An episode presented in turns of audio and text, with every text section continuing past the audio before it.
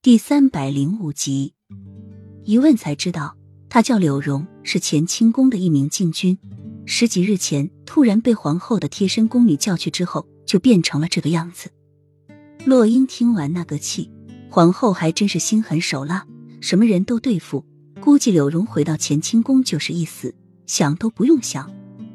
我死不要紧，但是我家中还有八十岁的老母。他老人家一个人含辛茹苦的把我抚养长大，我要是死了，我的母亲怎么办啊？柳荣悲怜的说。洛英抿了抿嘴唇，拍拍柳荣的肩膀：“放心，我不会让你死的。你是禁军，那你的武功应该还不错吧？”禁军都是从上万名士兵中精心挑选出来的，是保护皇上生命安全的，统统只有三十七人。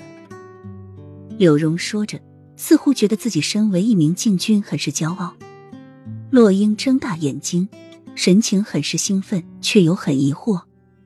没想到禁军在所有军队中是最精英的啊！既然是保护皇上安全的，为什么你会被皇后娘娘叫去，而且连反抗的能力都没有？皇后是皇上最宠爱的娘娘，因此皇上就叫禁军分为两队。一对听皇后调遣，一对听皇上调遣。我也是在没有任何防备的情况下被皇后下了药。柳荣说道，这里低下了头，似乎很惭愧，自己连被下药都不知道。意思就是说，就算你们无端消失了，皇上也不会有所察觉。洛英惊异的问：“是的。”柳荣点头。难怪皇后毫不担心。果真是被皇上宠坏了，为所欲为，真的要好好的教训他一下才是。否则按这样的情势下去，不是他死就是我亡。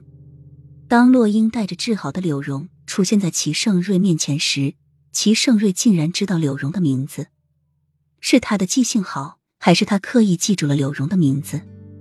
没想到你只用了半个月的时间就将柳荣治好了，医仙果然是医仙啊！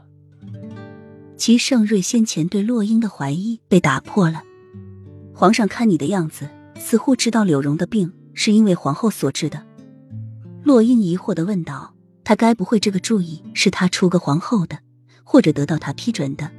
无论是六年前还是六年后，暴力的人还是改不了嗜血的本性。”